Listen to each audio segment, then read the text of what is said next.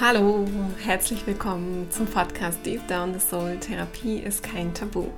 Ich bin Steffi und ich freue mich total, jetzt die fünfte Folge schon zu veröffentlichen und hier das erste Interview auch ähm, zu teilen und zwar zum Thema Gestalttherapie. Die Gestalttherapie ist ein humanistisches Verfahren. Was humanistisch genau bedeutet, das kannst du nachhören in der dritten Folge. Therapie, wo fange ich bloß an? In dem ersten Teil davon.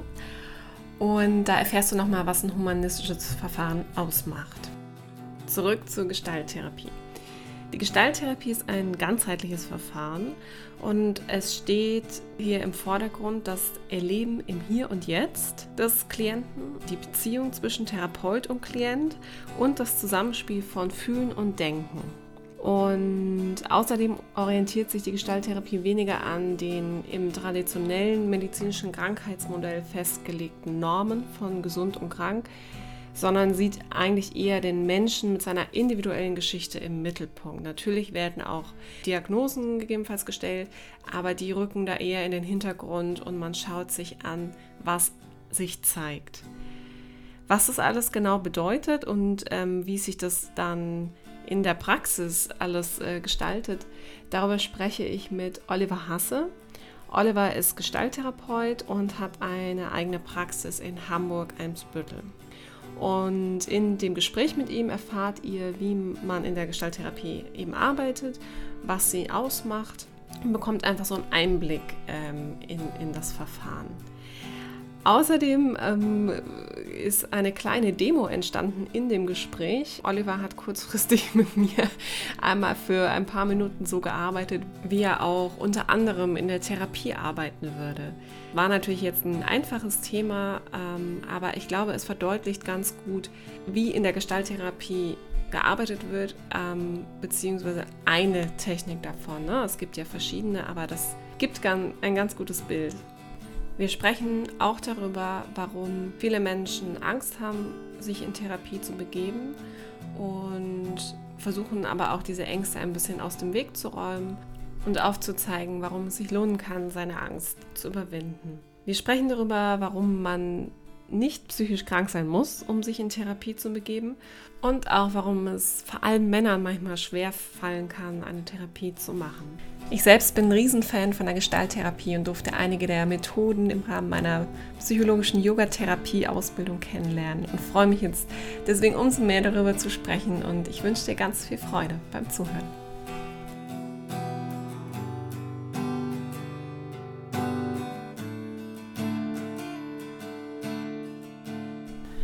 So, ich sitze jetzt hier mit Oliver in seiner Praxis in Hamburg und freue mich sehr, ähm, dass du heute uns ein bisschen was über Gestalttherapie erzählst und was es damit auf sich hat.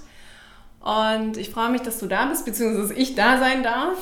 Und sag herzlich willkommen, lieber Oliver. Ja, schön. Ich freue mich, dass ich die Gelegenheit bekomme, von Gestalttherapie und von meiner Arbeit zu erzählen. Ich würde gerne das Gespräch beginnen mit so einer Frage, die vielleicht einige im Kopf haben, wenn sie an Gestalttherapie denken.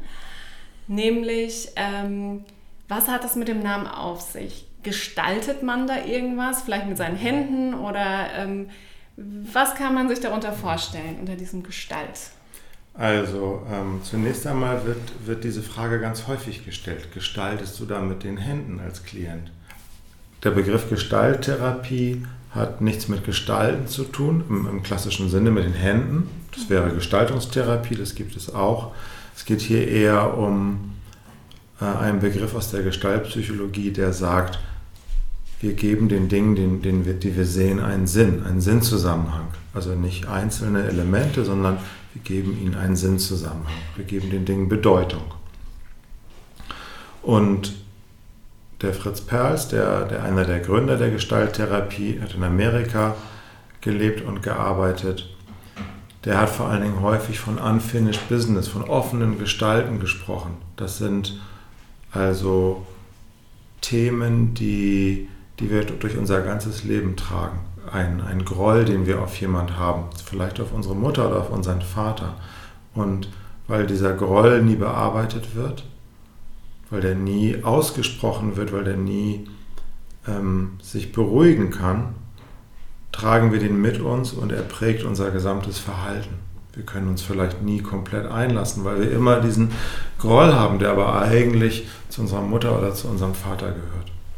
Und das wäre so ein, eine offene Gestalt.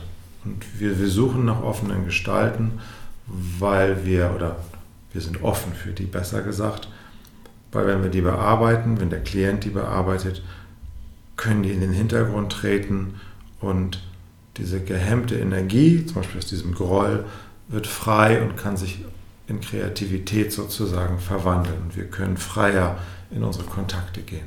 Okay, ich verstehe das jetzt ein bisschen so, dass die Gestalt das ist, was den Menschen in der Gesamtheit ausmacht, also ganzheitlich ausmacht mit allen Beziehungen, allen Themen, Gedanken, Erlebnissen, also den Hintergrund. Und ja, die Gestalt ist das, was aus dem Hintergrund in den Vordergrund kommt, was okay. jetzt prägnant ist. Was sich zeigt, sozusagen. Was sich zeigt, was, was bearbeitet wird, was wirkt, was mhm. ich auch mhm. spüren kann. Wir gehen ja gleich noch ein bisschen darauf ein, wie das genau funktioniert. Mhm. Was mich jetzt erstmal noch ähm, sehr interessieren würde, wie du denn dahin kamst, Gestalttherapeut zu werden. Aha, aha. Wie war da so dein Weg dorthin? Also, da liegen jetzt 52 Jahre mhm. zwischen dem Anfang und jetzt. Aber Vielleicht verkürzt, verkürzt wäre das ähm, erstmal schwierige Kindheit. Mhm. So, nicht ungewöhnlich in meinem Berufsfeld. Schwierige Kindheit. Dadurch Leid, habe ich viel Leid erlebt und musste da ja irgendwie mit klarkommen. Mhm. Und dann habe ich mir als Kind, habe ich mir so zwei Sachen versprochen. Ich werde mir mal merken, wie das ist, Kind zu sein. Und ich werde das mal anders machen als die Erwachsenen. So, das war in ganz jungen Jahren. Dann ging mein Leben weiter. Ich habe alles Mögliche selber probiert, um klarzukommen sozusagen mit dem, was ich da erlebt habe. Bin irgendwann auf, auf Therapie gestoßen. Das war nicht mal Gestalttherapie. Und das hat mich sehr erreicht. Also das hat sozusagen mir gezeigt, dass man sich ganz konkret auseinandersetzen kann und dass sich, dass sich sozusagen das, was in mir als Leid empfunden wird, zum Besseren verwandelt, dass mehr Freude möglich ist. Mhm. So. Und dann war es eigentlich ganz zufällig, dass, dass ich viel gemalt habe in der Therapie und, und meine damalige Therapeutin Potenzial gesehen hat. Also meine, meine große Leidenschaft, sich mit, mit diesen psychischen Themen zu beschäftigen, aus dem Leid heraus, mhm. aber auch wirklich da tief zu gehen und weit zu gehen, zu malen und hat sie mir damals Kunsttherapie empfohlen. Mhm. Dann habe ich tatsächlich das auch aufgegriffen und, und eine Ausbildung zum Kunsttherapeuten begonnen mhm. und später dann als Gestalttherapeut abgeschlossen. Okay. So, so, bin ich da reingekommen und, und was halt mitgegangen ist, ist dieses, dieses Versprechen an mich aus der Kindheit und dazwischen war die, die jahrelange Arbeit mit und an mir und heute die Möglichkeit, dadurch, dass ich mich immer noch erinnere, mhm. mitgehen zu können bei den Geschichten, bei den Lebensgeschichten der Menschen, mit denen ich arbeite. Mhm. Und ich glaube, dass mir das ermöglicht, sehr nah zu kommen, nah zu sein. Ja, das heißt, du würdest auch sagen, dass es ein ja, wichtiger Faktor eigentlich äh, bei einem Therapeuten, dass er auch weiß, wovon er spricht und dass das auch eine ja, vertrauenswürdige Beziehung herstellt zwischen Therapeut und Patient. Ja. Er muss nicht immer alles aus eigener Erfahrung mhm. kennen. Aber es ist natürlich gut, das, was man selber erlebt hat, durchgearbeitet zu haben.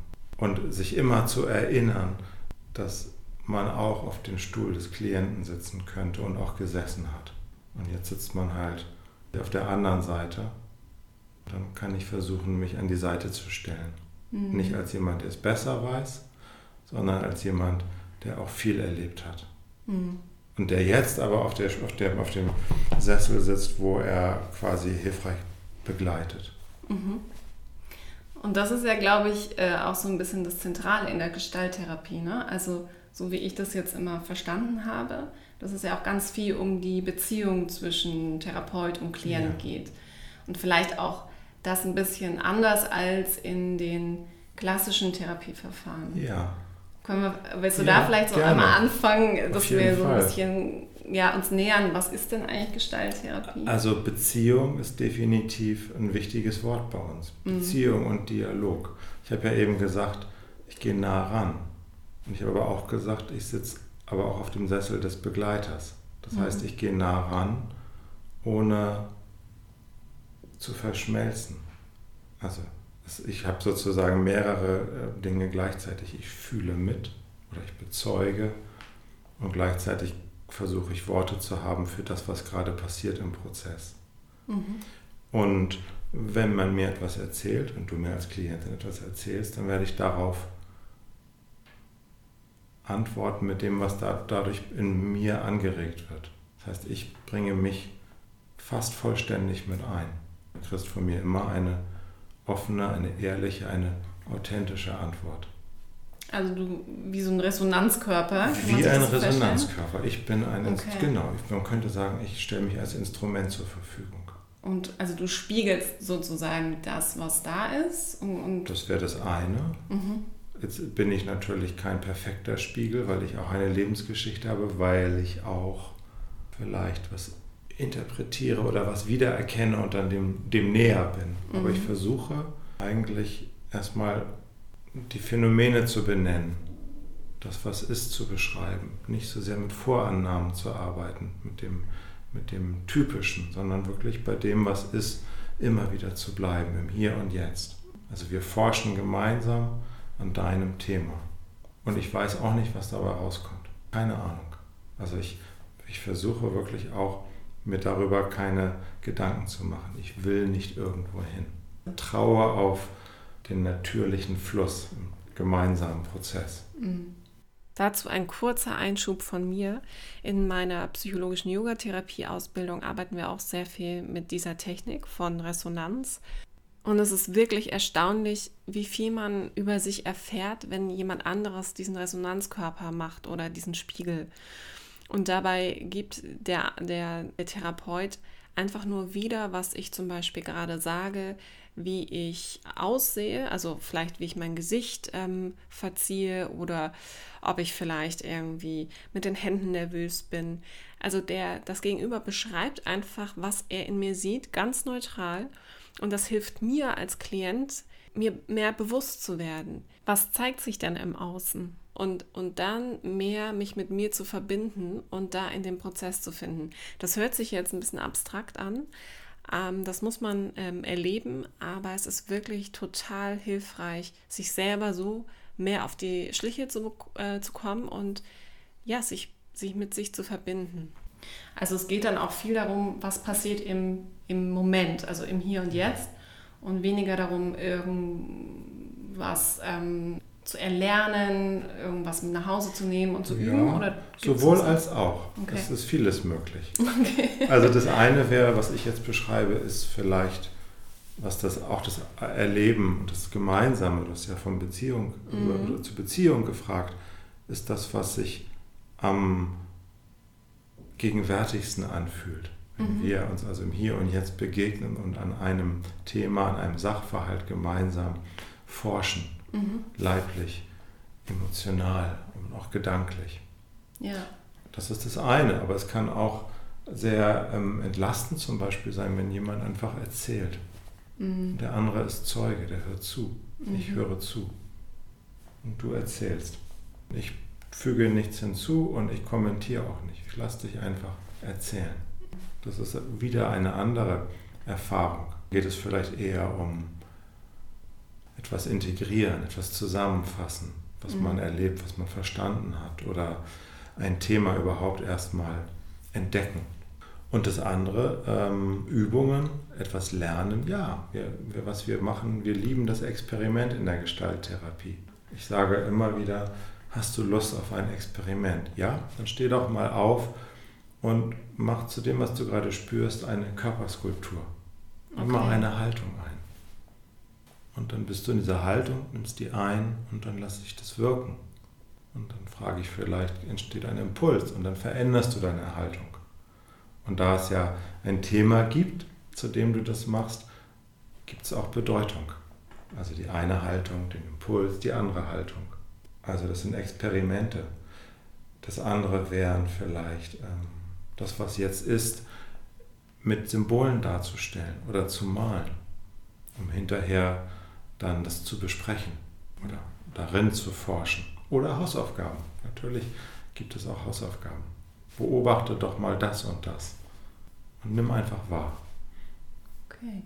Das heißt, der Körper spielt auch eine große Rolle. Also die Arbeit mit dem Körper und ähm, den Emotionen, oder? Also ja, und, und da würde ich sozusagen in der Gestaltterminologie würde ich den Leitbegriff verwenden. Mhm. Für uns ist, ähm, ist es so, dass, dass wir meinen, herausgefunden zu haben, dass wir nicht mit dem Gehirn fühlen, sondern dass wir, dass es leiblich ist, also der fühlende, der beseelte, der, der fühlende Körper. Der, der reine Körper wäre für uns einfach äh, Muskulatur, Knochen, Organe und so weiter. Und der Leib ist ein bisschen weiter. Manchmal kann man das auch spüren. Das ist, das ist hier nicht, da wo die Haut endet, ist nicht die Grenze. Ja. Und das, ist, das, ist, das gibt es auch nur in der deutschen Sprache. Das ist der Leibbegriff. Und wir arbeiten primär mit dem Leib. Also wenn du sagst, du fühlst das und das, würde ich dich fragen, und wo fühlst du das? Und dann würdest du vielleicht deinen, deinen, deinen, deinen Bauch, deine Hand legen. Ne? Oder das benennen und ich sage, leg doch mal deine Hand dahin. Dann ähm, ist der Kontakt hergestellt mit dem Leib. Mhm. Und das Gefühl. Und das ist sozusagen nicht voneinander zu trennen. Und dann schauen wir weiter. Ja, schön. Damit hast du eigentlich auch so meine Frage beantwortet, die ich auch hatte, ähm, wie für dich eben Körper und Seele zusammenhängen. Und das ist ja eigentlich genau das, dass es alles miteinander verbunden ist. Es ist für uns nicht getrennt. Genau, es ist alles eins und das finde ich, hast du auch schön gesagt, dass wir eben nicht nur mit dem Verstand oder mit dem Kopf fühlen oder auch arbeiten, weil ähm, das eben nicht zu trennen ist und unser Verstand vielleicht manchmal auch gar nicht da der Schlüssel ist. Der Verstand wäre nochmal eine andere Ebene. Mm. Was ich meinte ist, wir fühlen nicht mit dem Gehirn. Mm, okay, ja. Also wir fühlen, wenn, wenn du Angst hast, wenn du Angst spürst, dann, dann hast du dazu eine leibliche Wahrnehmung. Also mm. es verengt sich in dir. -hmm. Ja, du spürst es, könnte auch sagen, meinetwegen mit dem Körper. Ja. ja, manche machen das auch, weil dann der Leibbegriff zu abstrakt scheint. Aber das wird, ähm, wird mit dem Leib wahrgenommen. Und, und der Verstand, das ist auch unser Verbündeter für die Therapie. Kann man sich vielleicht so wie ein Wetterhäuschen vorstellen. Wir brauchen das Fühlen, das Spüren, um mit einem Thema in Kontakt zu kommen, einzulassen, getroffen zu werden von dem Thema, was mich beschäftigt. Wenn ich darüber, sage ich schon, ne? wenn ich erzählen würde nur, würde ich darüber reden dann würde ich das nicht spüren, würde ich das nicht mit allen Sinnen erfahren. Und häufig, oder nein, Wetterhäuschen heißt ja auch, es dreht sich immer. Also man kann in beiden anfangen. Du kannst auch über einen Sachverhalt sprechen und dann würde ich dich einladen, das zu spüren. Und dann wechseln wir die Ebene. Das Wetterhäuschen dreht sich. Mhm. Dann ist es nicht mehr darüber reden, nicht mehr die Gedanken, die Einordnungen, die Zusammenhänge benennen, sondern auf die Ebene der Betroffenheit wechseln. Und so wechseln wir eigentlich immer. Das darüber reden, wir nennen das Abstandsnamen oder ich nenne das Abstandsnamen, in den Abstand gehen, einordnen, benennen und sich betreffen lassen mit dem Leib, reingehen in das, in das Gefühl. Und es braucht beides. Ja nur das eine oder das andere, dann würden wir uns nicht weiterentwickeln. Und hast du das Gefühl, dass das ähm, vielen schwerfällt, also in diese Gefühlsebene zu kommen, weil wir sind ja schon eigentlich in unserem Alltag sehr darauf trainiert, alles immer nur mit dem Denken zu lösen. Mhm. Und der Körper, die Emotionen sind ja eher so ein bisschen hinten angestellt. Mhm. Wie ist es dann so in der Therapie, wenn ihr auch sehr viel damit arbeitet? Brauchen die Patienten da auch Geduld oder Zeit, dahin zu finden? Oder geht also ich brauche Geduld. Beziehungsweise äh, ich brauche vor allen Dingen die Grundannahme, dass Oder vielleicht den Blick erstmal. Man könnte das ja auch als Polarität sehen. Ne? Das sind, das sind zwei Pole, Betroffenheit und Abstand. Und das, was wir immer machen, ist das, was uns vertraut ist und das gibt Sicherheit. Ja. In eine Therapie zu gehen, heißt seine Sicherheit aufs Spiel setzen, in Gefahr bringen. Wenn man da noch nicht viel Erfahrung mit hat, wird man eher auf der sicheren Seite bleiben, um auch erstmal zu gucken, ist ja auch vernünftig, ist das denn hier überhaupt ein, ein guter Ort, wo ich hier gelandet bin? Ist der Therapeut einer, dem ich vertrauen kann? Mhm. So. Also machen wir normalerweise erstmal das, was wir, was wir kennen, was uns Sicherheit gibt. Bei den einen ist das die, die, die Welt des Verstandes, bei den anderen ist es vielleicht sehr emotional, sehr gefühlsbetont zu sein. Und dann ist sozusagen ein Pol in der Regel überrepräsentiert. Und als, als erfahrener Therapeut weiß ich, dass das dazugehört und dass es erstmal Zeit braucht, damit Beziehung entstehen kann, damit Sicherheit in der Beziehung und in diesem Setting entstehen kann. Und dann kann ich anfangen, den Pol, der unterrepräsentiert ist, dem ein bisschen, den ein bisschen zu locken, mhm. dem Angebote zu machen. Mhm. Das braucht Zeit. Das glaube ich. Also es geht auch viel um ja, in, in Balance zu kommen. Ne? Also Beziehungsweise, ich würde es nochmal ein bisschen anders sagen. Ja, gerne. Balance klingt nämlich so ein bisschen auch, wir kennen das von Work-Life-Balance. Hm. Vielleicht ist es, ist es sogar noch ähm, mehr am Leben dran, nicht zu sagen, ich komme in eine Balance, wo gibt es die schon? Das sind eigentlich nur Momente. Das stimmt. Vielleicht ist es sozusagen realistischer oder am Leben orientierter zu sagen, es geht weniger um Balance als um die Fähigkeit zur Regulation. Wenn die Balance geht, nicht ganz auf, auf den Anschlag zu kommen, sondern davor schon regulieren zu können. Das ist ein schönes Bild, ja. Hast du mh, mm, so, eine, so eine typische ähm, Szene, wo man das so, sich so ein bisschen vorstellen kann, ähm, wie du mit dem Leib, sozusagen mit dem Leibbegriff arbeitest, fällt dir da spontan ein Beispiel ein, um das so. Ja, also ehrlich gesagt, verlockend wäre jetzt, weil ich einmal aus dem Hier und Jetzt schöpfe, ähm, ähm, dich einfach zu fragen. Okay. also sozusagen, nimm dir mal einen Augenblick und, und nimm wahr. Okay, dann machen wir das. Ui, jetzt wird spannend. Eine Live-Demo. Kurze Anmerkung, ähm, ich habe das Ganze ein bisschen gekürzt, um euch nicht zu langweilen. Es sind zwischendrin sehr viele längere Pausen, in denen ich einfach natürlich gefühlt habe und gespürt habe und dementsprechend nichts gesagt habe. Ähm, also lasst euch davon nicht irritieren. Das Ganze hat, glaube ich, dreimal so lange gedauert als das, was ihr jetzt hört. Viel Spaß. Was kannst du spüren? Wie, wie sitzt du da? Mm. Ja, ich sitze hier relativ bequem und bin ein bisschen aufgeregt natürlich. Wo spürst du die Aufregung? Mm, Im Brustbereich. So ein leichtes Kribbeln. Leichtes Kribbeln. Ja. Leg mal deine Hand dahin, wo es kribbelt. Mhm. Geh da mal mit in, in Berührung. Wie ist das, wenn, wenn du deine Hand dahin legst? Dann spüre ich das intensiver. Also ich spüre, was, was noch alles da ist. Ja. Mein Herzschlag. Und den Raum da, ja. Wie ist das, das intensiver zu spüren? Gut. Also es holt mich wirklich so in den Moment. Und es ist zwar intensiv, aber es ähm, entspannt sich gleichzeitig. Also es ist irgendwie ein bisschen verrückt. Aber es ist es ist da, aber gleichzeitig fühle ich mich so entschleunigt. Ja, und nimm das wahr. Ja. Diese Gleichzeitigkeit. Hm, das ist gut. Also ich fühle mich so bei mir halt. Ja.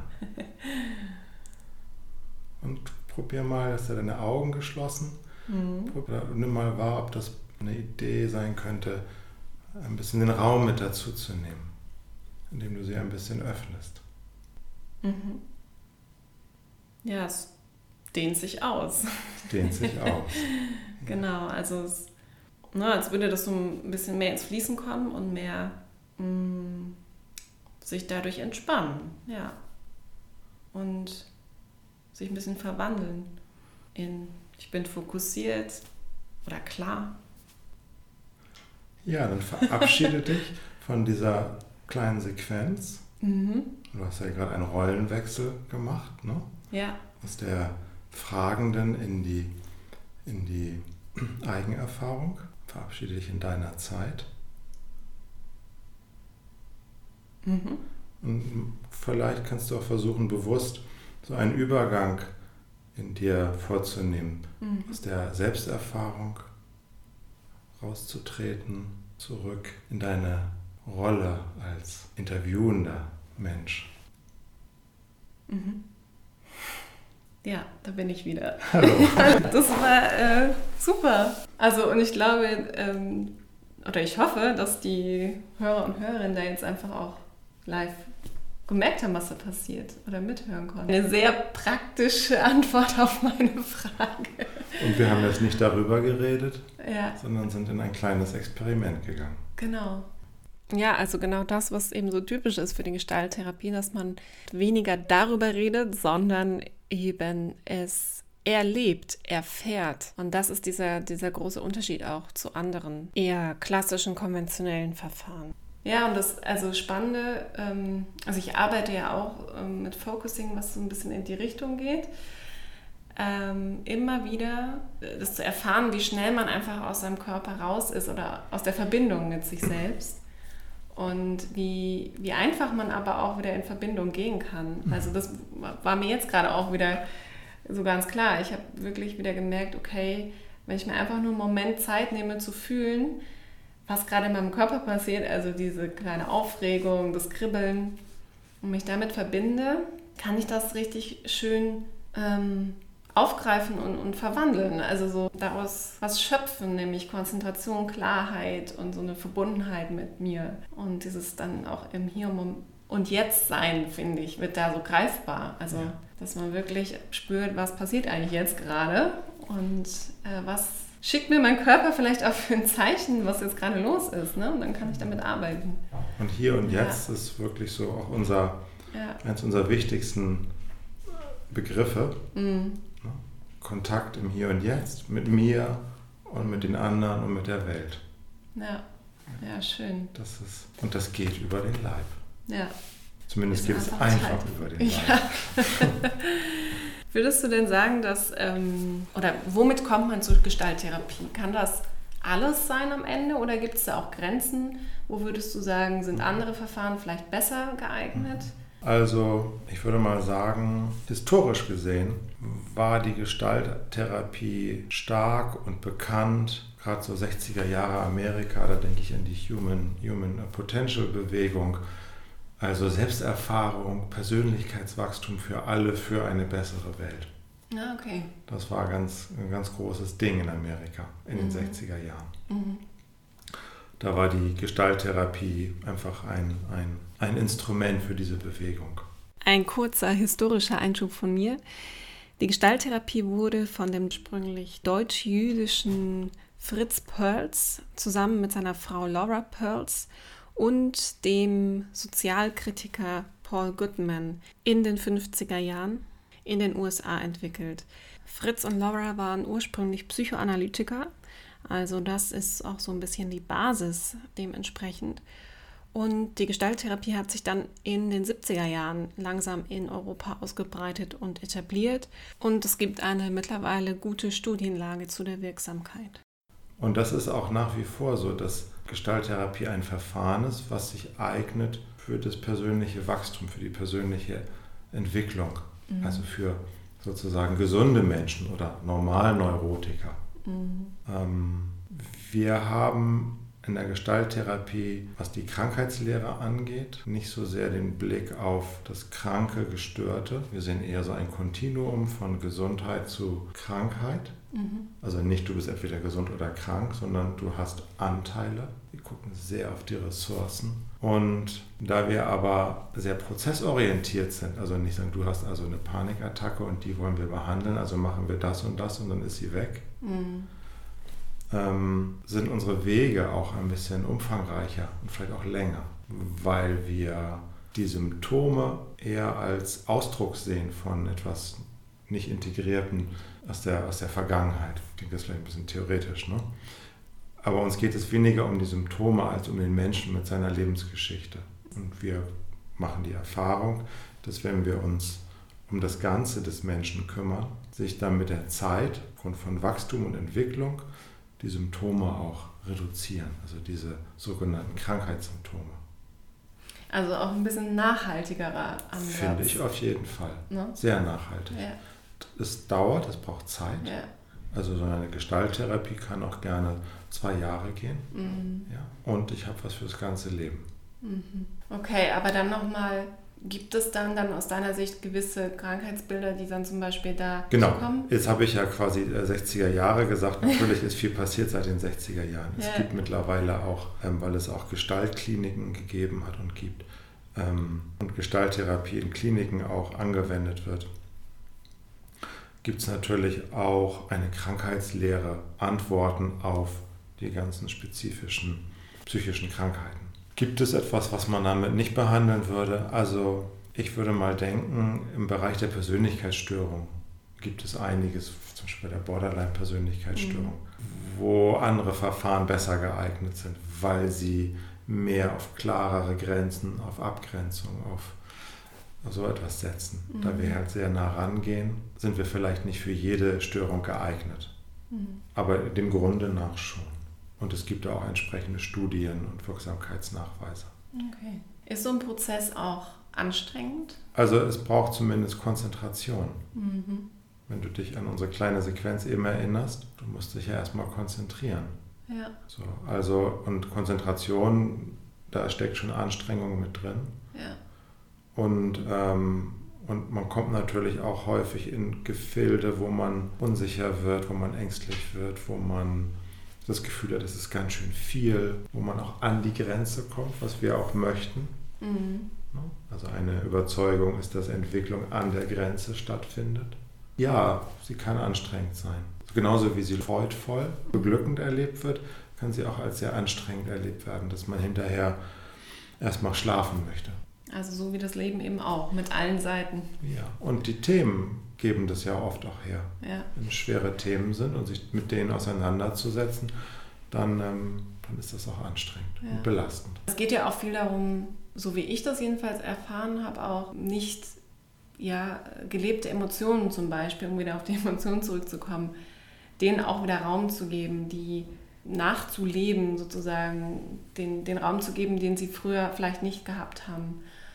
Und ich habe die Erfahrung gemacht, dass das einfach auch sehr anstrengend werden kann, diese verdrängten Geschichten, Emotionen ähm, da sein zu lassen, hochzuholen. Und ähm, dass es aber sehr sich lohnt, auch diesen anstrengenden Weg zu gehen, auch ja. wenn man zwischendrin denkt, puh, was, was mache ich da nur oder was habe ich da jetzt nur aufgemacht?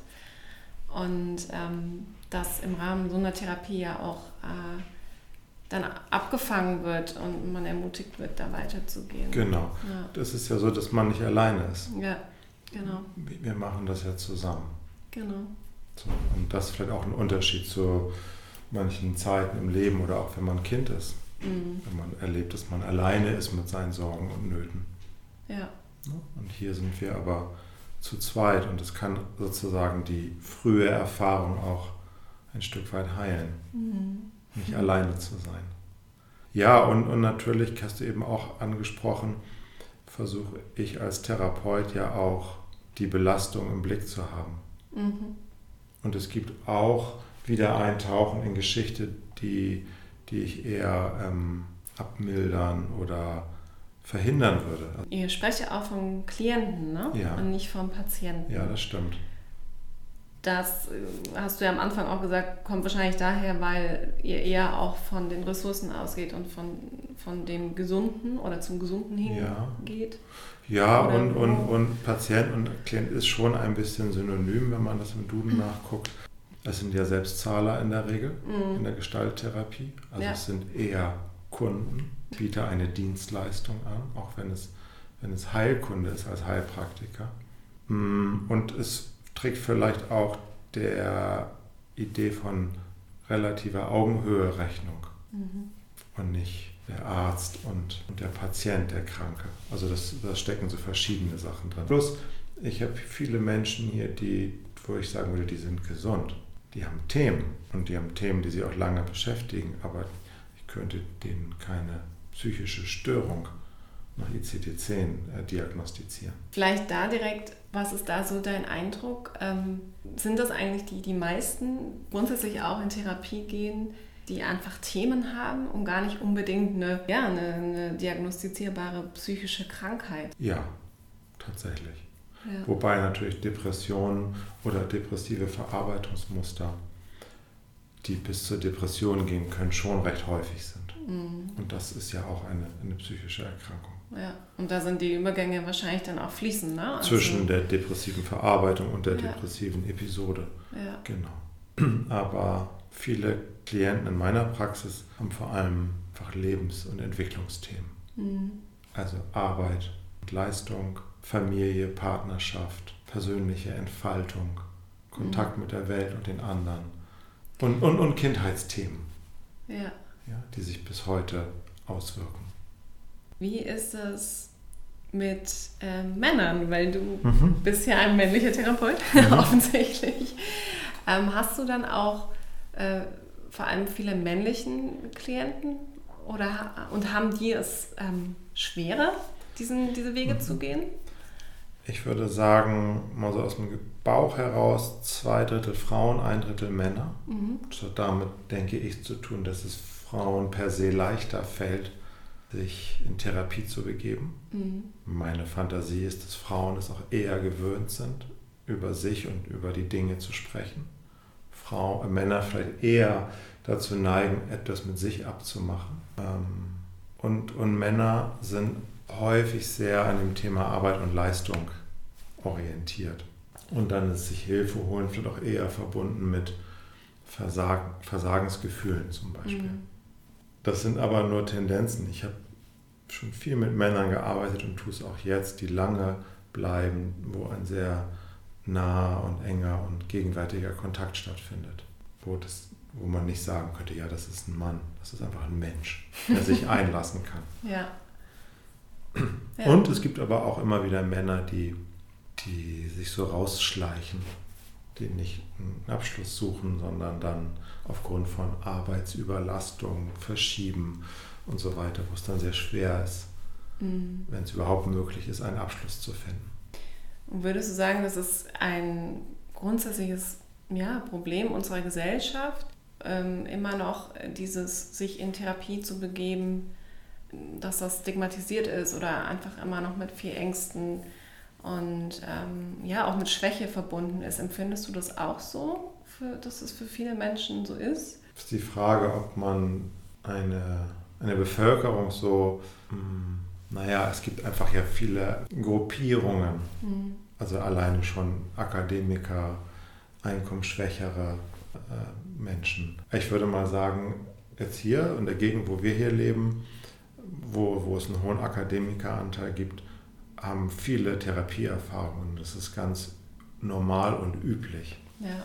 Davon auch zu erzählen. Und dann ist es auch nicht stigmatisiert oder sondern eher kannst du mir jemand empfehlen oder mhm. ich war da und da. Mhm. Oder die Menschen erzählen auch gerne davon, mhm. dass es ihnen geholfen hat. Oder also ich glaube, das, das kann man nicht verallgemeinern. Ja.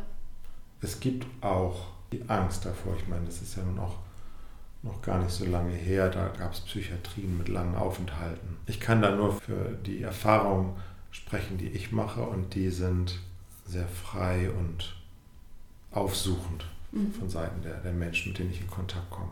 Aber das liegt natürlich in der Natur der Sache. Klar, die kommen ich, ja auch. Die kommen ja auch. Ja. Müsste man sich mal in die Fußgängerzone stellen und eine Umfrage machen. Genau. Ich finde, das ist ein wichtiger Punkt, den Oliver da anspricht. Ähm, und zwar nämlich die Frage, wie, wer hat überhaupt Zugang zu Therapie und in welchen gesellschaftlichen Schichten findet das vor allem statt? Und damit einher die Frage, ist da eine gewisse Bildung notwendig, ein gewisser Hintergrund, um überhaupt in diesen Bereich vorzudringen, hier Hilfe zu bekommen, so einfach. Also, das ist, glaube ich, ein sehr diskussionswürdiges Thema und ähm, da muss man auch viele verschiedene Bilder ähm, sich angucken und auch verschiedene Bereiche zusammenbringen. Ich denke, da werde ich definitiv auch noch eine Podcast-Folge zu machen. Was sind denn so deine schönsten Erlebnisse, also in deinem äh, Praxisalltag, wo, wo, wo dich auch immer wieder bestätigen lassen, dass es so das ist, was du gerne machst? Also das sind, das sind verschiedene Dinge, an die ich da denke oder verschiedene Zusammenhänge. Das eine ist natürlich, so wie wir eben gearbeitet haben, kurz, wenn es sich so gegenwärtig anfühlt. Einfach auch mit in diesem Moment zu sein, von hier und jetzt. Da profitiere ich ja mit und das genieße ich dann auch mit. So, das auf jeden Fall. Ein anderes ist vielleicht, ähm, wenn es Durchbrüche gibt, große Aha-Erlebnisse, wenn ein, ein Leiden überwunden scheint, wie, wie eine depressive Episode zum Beispiel. Das ist schön. Eigentlich auch immer wieder, wenn sich ein, ein so ein Prozess hilfreich und, und rund anfühlt am Ende einer Sitzung. Ich genieße auch die, die Begegnungsqualität, die Beziehungsqualität und wenn die dann mit der Zeit entsteht. Das ist einfach ein wunderschöner Beruf. Ja, kann ich sehr gut nachvollziehen. Also, ja, es fühlt sich sehr sinnvoll an. Ja, auch diese ähm, ja, Begegnung einfach, die da stattfindet ja. zwischen den Menschen. Hast du noch irgendwas, was du den Hörer und Hörerinnen mitgeben wollen würdest? Ja, wenn ihr Therapie machen wollt, achtet auf die Passung. Mhm. Seid da, kommt, geht in Kontakt mit euch und spürt, ob sich das stimmig anfühlt. Das Verfahren ist das eine, aber ich glaube, viel wichtiger ist noch, ob die Chemie stimmt, ob du dir vorstellen kannst, da immer wieder hinzugehen oder gerne hinzugehen und dich einlassen zu können. Braucht manchmal ein bisschen Zeit, aber meistens können wir das eigentlich relativ schnell spüren. Und das andere wäre, Angst hindert uns häufig, glaube ich, in solche Prozesse zu gehen oder kann mhm. Menschen hindern. Und man würde aber auch was verpassen, nämlich ähm, dieses, dieses Erleben von Wachstum und von mehr Handlungsspielraum bekommen. Also es kann sich lohnen, die Angst einmal zu überwinden oder an die Seite zu stellen, um auszuprobieren, ob, ob es eben sich passend anfühlen könnte und dann vielleicht auch in den Genuss kommen zu können, wie hilfreich Therapie sein kann. Das eigene Leben, für die eigene Entfaltung, die eigene Freude, das eigene Glück. Das finde ich ähm, sehr, sehr passend das als, ähm, als auch große Chance einfach zu sehen. Ich glaube, da haben wir jetzt einen ganz guten Einblick bekommen, wie du arbeitest und ähm, so ein Gefühl dafür, was Gestalttherapie ist. Ich glaube, am Ende muss man es selber ausprobieren. Genau. Aber ja, vielen, vielen Dank, dass wir gesprochen haben. Ja, ich danke dir, Steffi. Das, das war schön. Das war das Gespräch mit Oliver zum Thema Gestalttherapie. Was ich aus dem Gespräch jetzt nochmal für Schlüsselpunkte mitgenommen habe, ist, ähm, dass es in der Gestalttherapie nicht nur ums Reden geht, sondern auch ums Erleben, ähm, in dem ausprobiert wird, viel experimentiert wird und der Therapeut eben nicht nur darauf achtet, was der Klient sagt, sondern auch, wie er die Dinge sagt. Und damit werden dann nämlich auch ähm, wird noch mehr mitgeschnitten, nämlich auch die aktuellen, im Moment, hier und jetzt stattfindenden Gefühle, Stimmungen und innere Bilder. Und damit wird dann auch gearbeitet. Denn eine zentrale ähm, Überzeugung der Gestalttherapie ist, dass wahre Veränderung eben nicht nur, also ich Betonung auf nicht nur im reinen kognitiven ähm, Erklären und Verstehen stattfindet, sondern vor allem auch im dazugehörigen emotionalen Erleben. Ich hoffe, du hast einen guten Einblick bekommen. Vielleicht hast du jetzt auch ganz viele neue Fragen und willst dich weiter mit dem Thema befassen oder noch mehr erfahren. Es gibt sehr viel Literatur. Ähm, ich habe in die Infobox unter dem Podcast dir noch ein paar ähm, Tipps reingeschrieben für Bücher, die ich auch gelesen habe, die sehr hilfreich sein können und ähm, natürlich auch noch den Link zu, zur Praxis von Oliver, falls du in Kontakt gehen möchtest. Ja, dann äh, danke ich dir fürs Zuhören. Schön, dass du dabei warst und hoffentlich bis zum nächsten Mal. Tschüss.